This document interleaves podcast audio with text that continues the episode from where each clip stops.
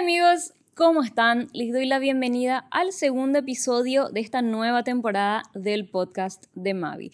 Esta vez les traigo una entrevista con Clemens Raven, integrante del dúo pop alemán Milky Chance. Con él hablamos sobre el nuevo single que acaban de lanzar llamado Colorado y sobre todos los planes que tienen para este 2022 como un nuevo disco y una gira por todo el mundo. Ahora sí, les dejo con la entrevista a Clemens, que la disfruten y muchísimas gracias por pasar de nuevo por este canal.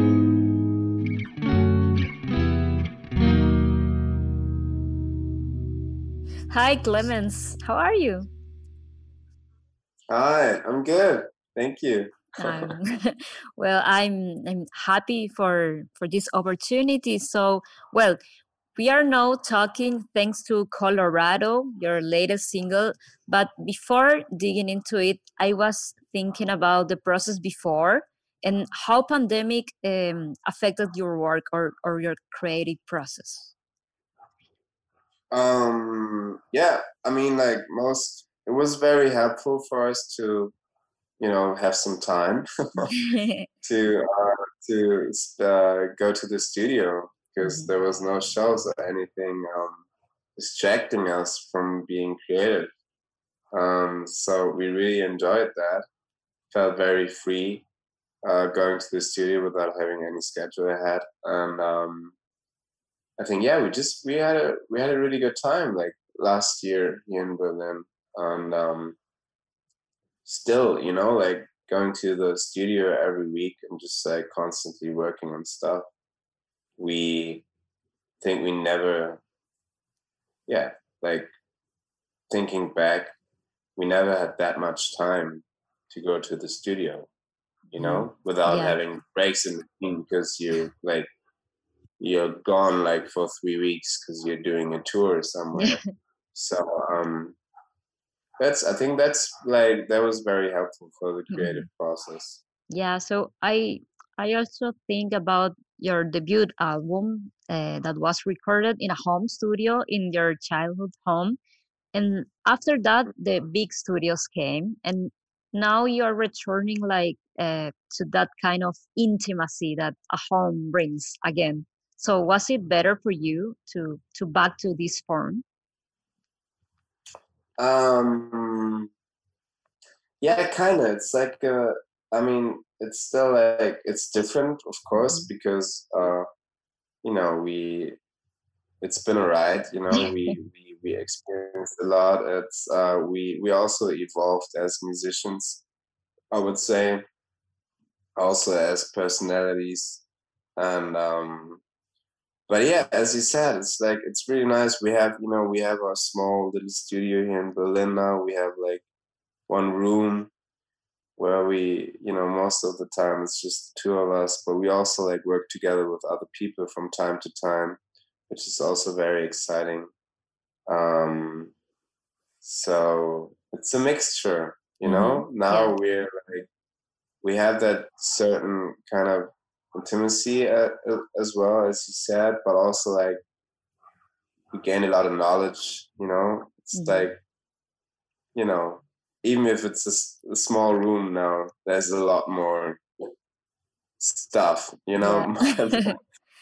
like microphones and stuff like that you know so mm-hmm. we also like yeah yeah just like um made a lot of experiences being in the studio mm-hmm. which is exciting always nice yeah so well talking about these forms i want to to also talk a little bit about your beginnings uh, specifically specifically back in germany when you formed uh, Flown Tones and you were the uh-huh. bassist how did you get in, yeah. into into the guitar world um, and how do you realize that it should be the the instrument for your career was it um, organic or or there are any musician for example that influenced you as a guitarist um so uh guitar was always my main instrument uh-huh. um i was playing bass in the band but yeah. i taught myself i taught myself playing bass i never took uh lessons really but i took uh guitar lessons for uh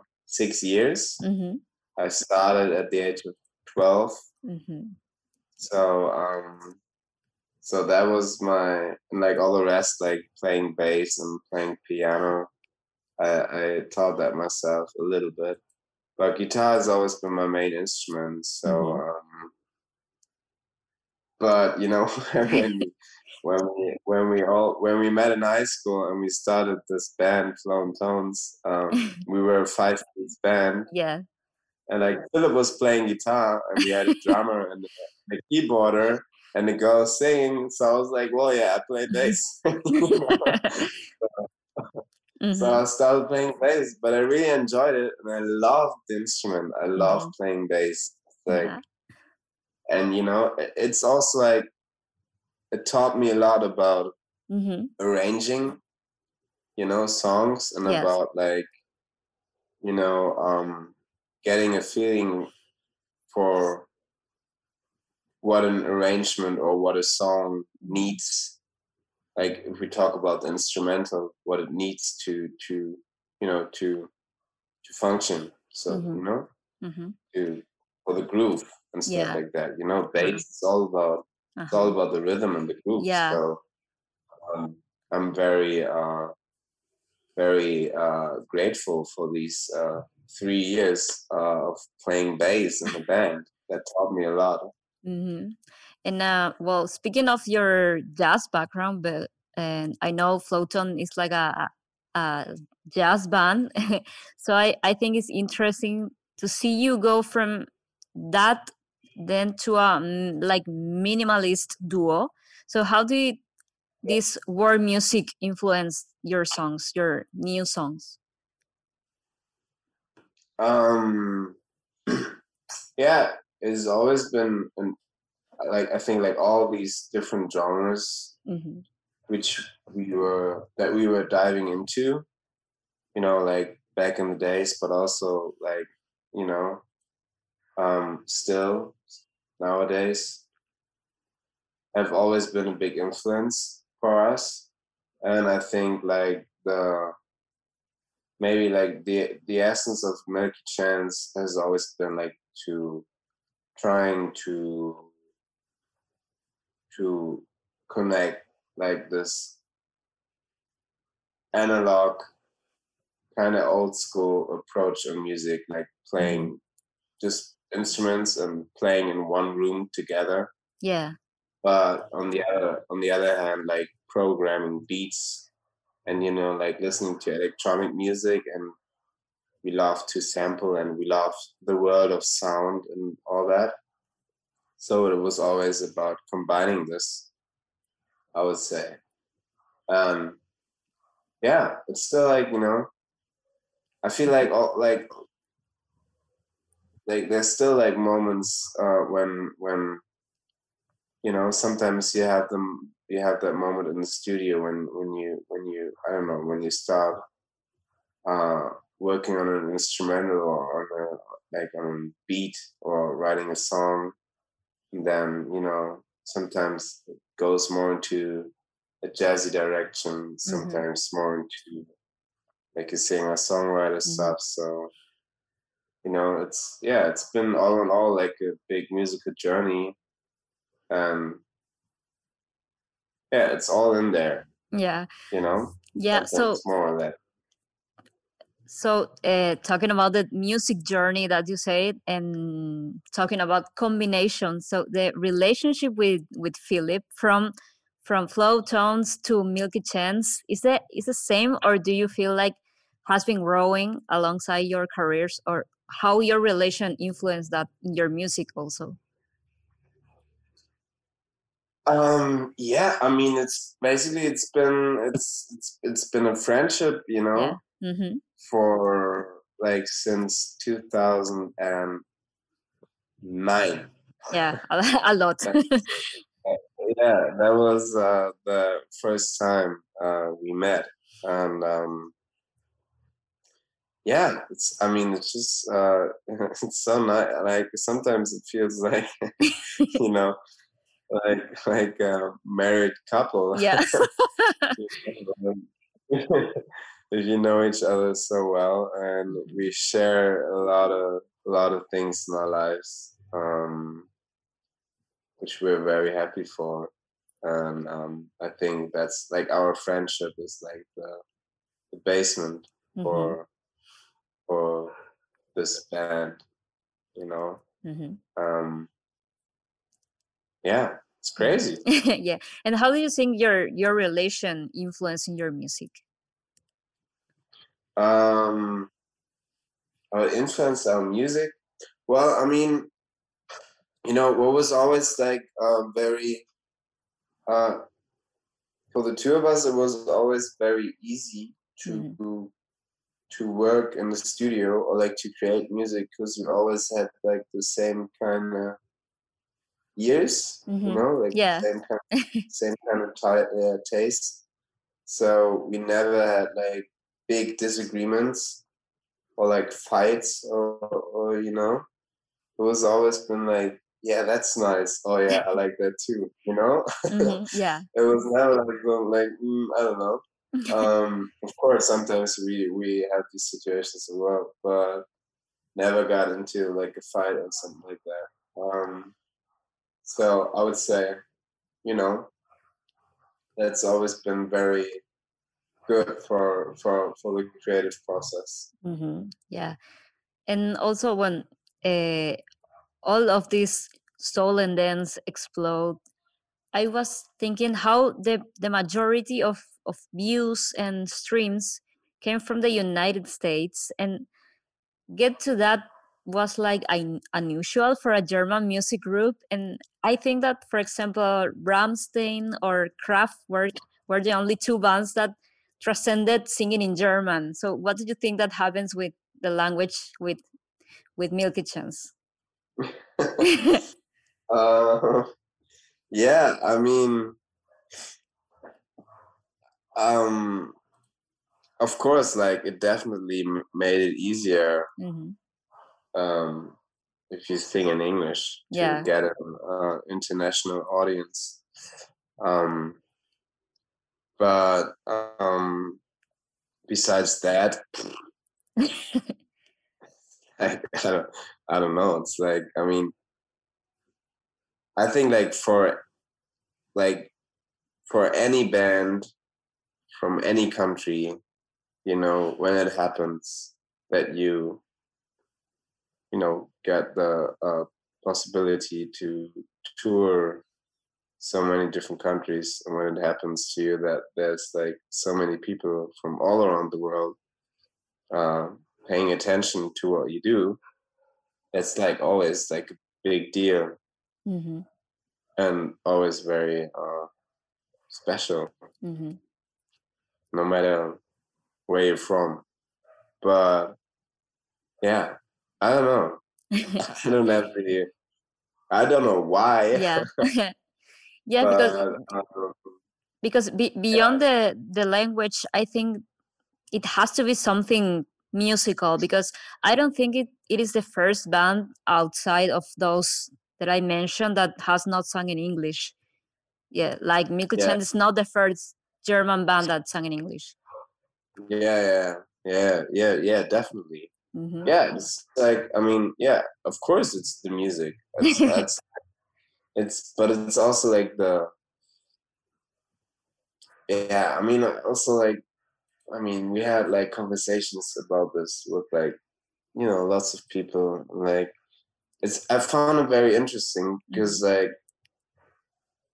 a lot of times there's you know a lot of people like coming up with different um explanations or ideas hmm how you could explain this um um this uh uh thing or like yeah how how you could explain success or Mhm. that that type of success which is like but nobody knows it you know Mhm. Like, no you can talk about it you can it's a guessing game all the Yeah. time but um um in the end uh probably it's just like that you know that coincidence hmm that back in 2013 14 we had that one song, which a lot of people felt like, oh yeah,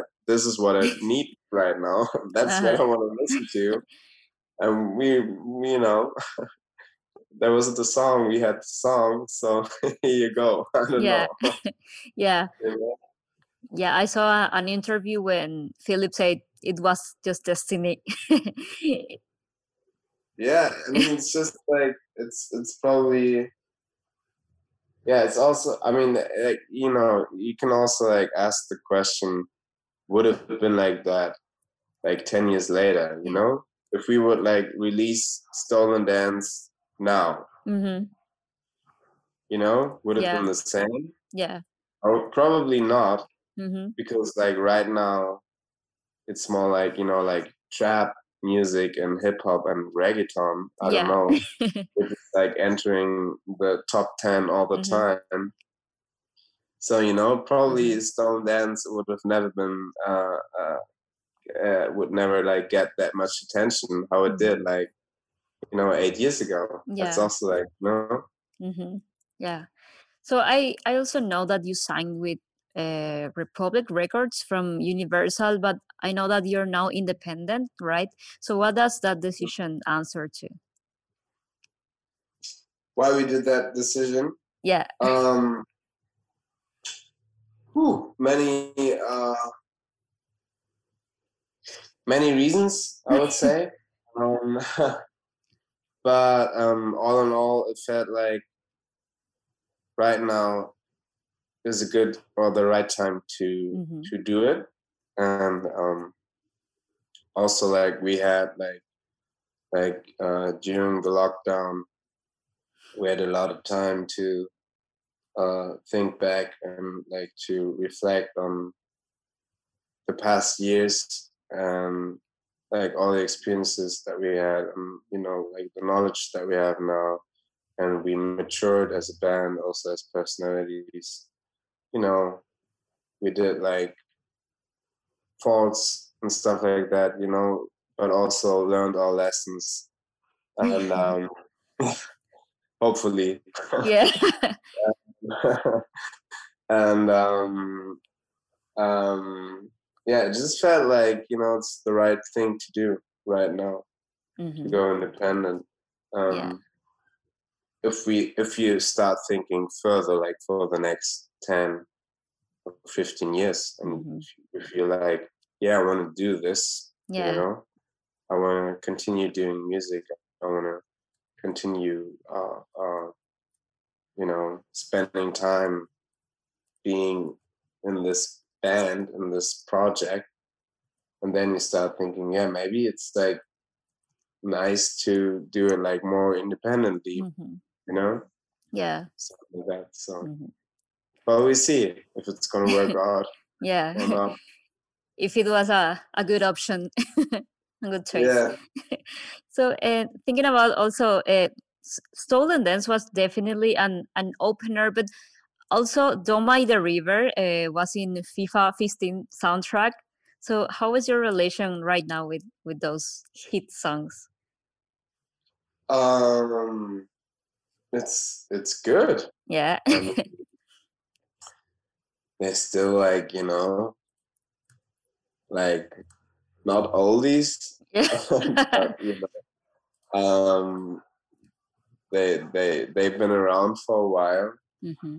They're still like you know the yeah like as you said like very we're very grateful uh, for this whole album actually you know yeah. this album that got received so well and um, yeah, as you said, door opener brought us a lot of possibilities, brought us where we are right now.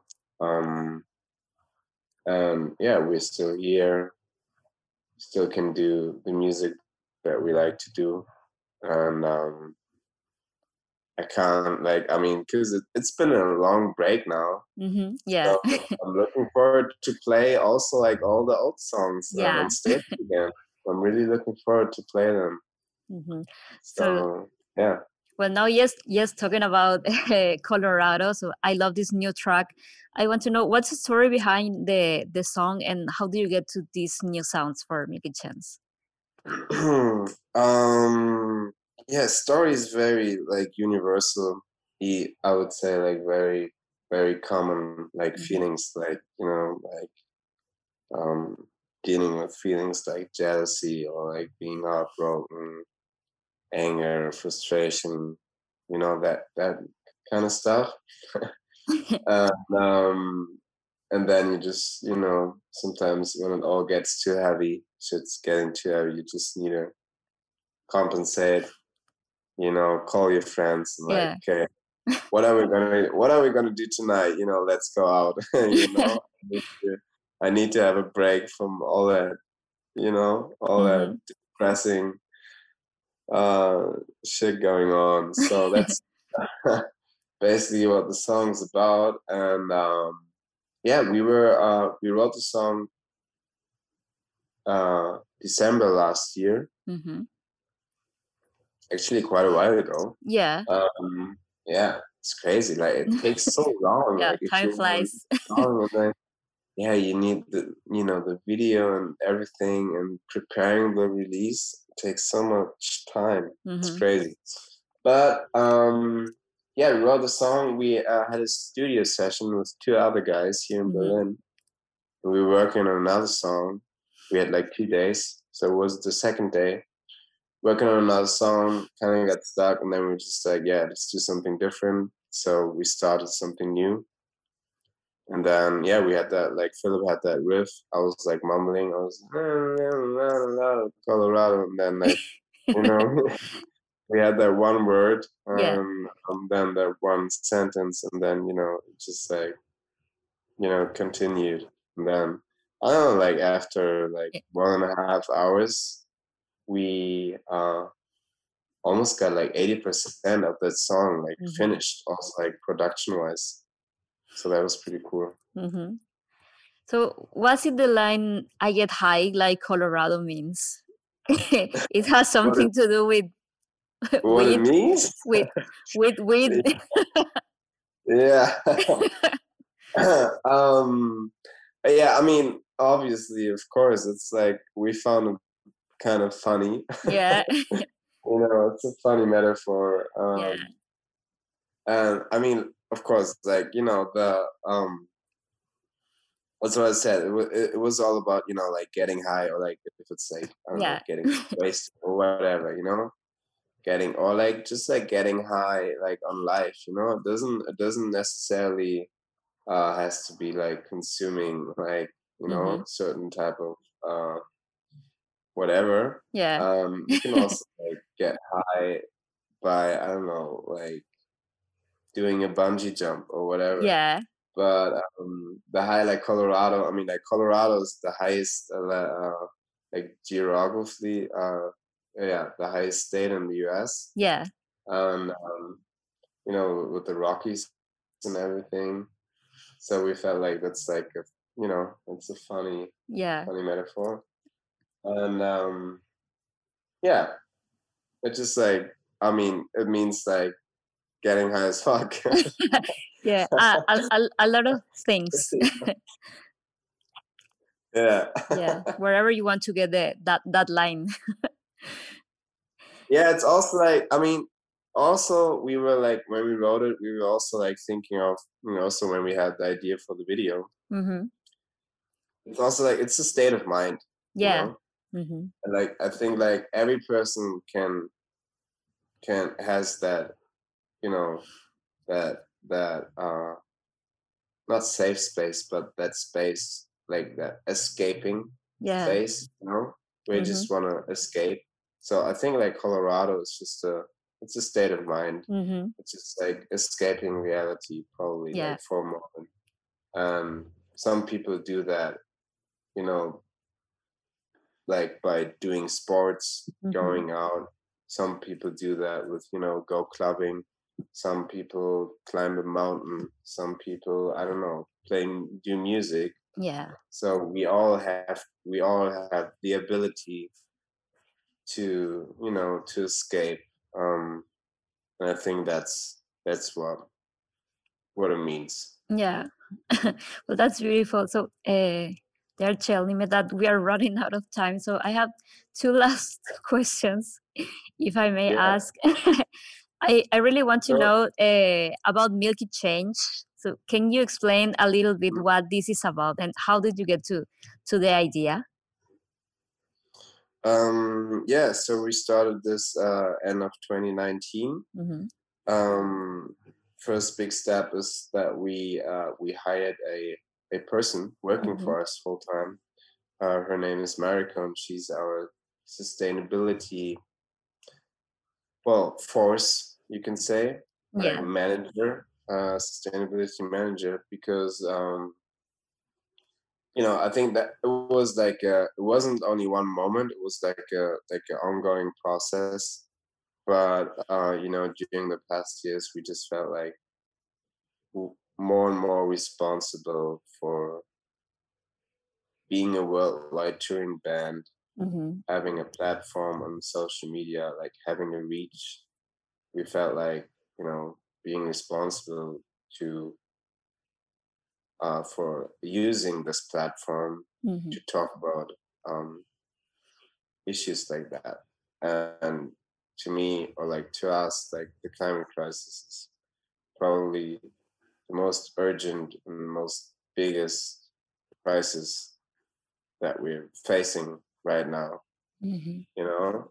But the difference to the COVID crisis, to this pandemic, is hmm that we're not treating it like a crisis. So, um, and it's tricky, of course, because it's like, it seems to be so far away, mm-hmm. but it's not. You know, we're right in it, and um, time's moving very fast. So we we just, you know, I mean, like the the, I mean, you can feel like worldwide, you know, with Fridays for Future and everything, like the community is getting bigger and bigger. Everybody's starting to realize um, the urgency is just like there, and we were just like we like we need to do like hmm something about it as well.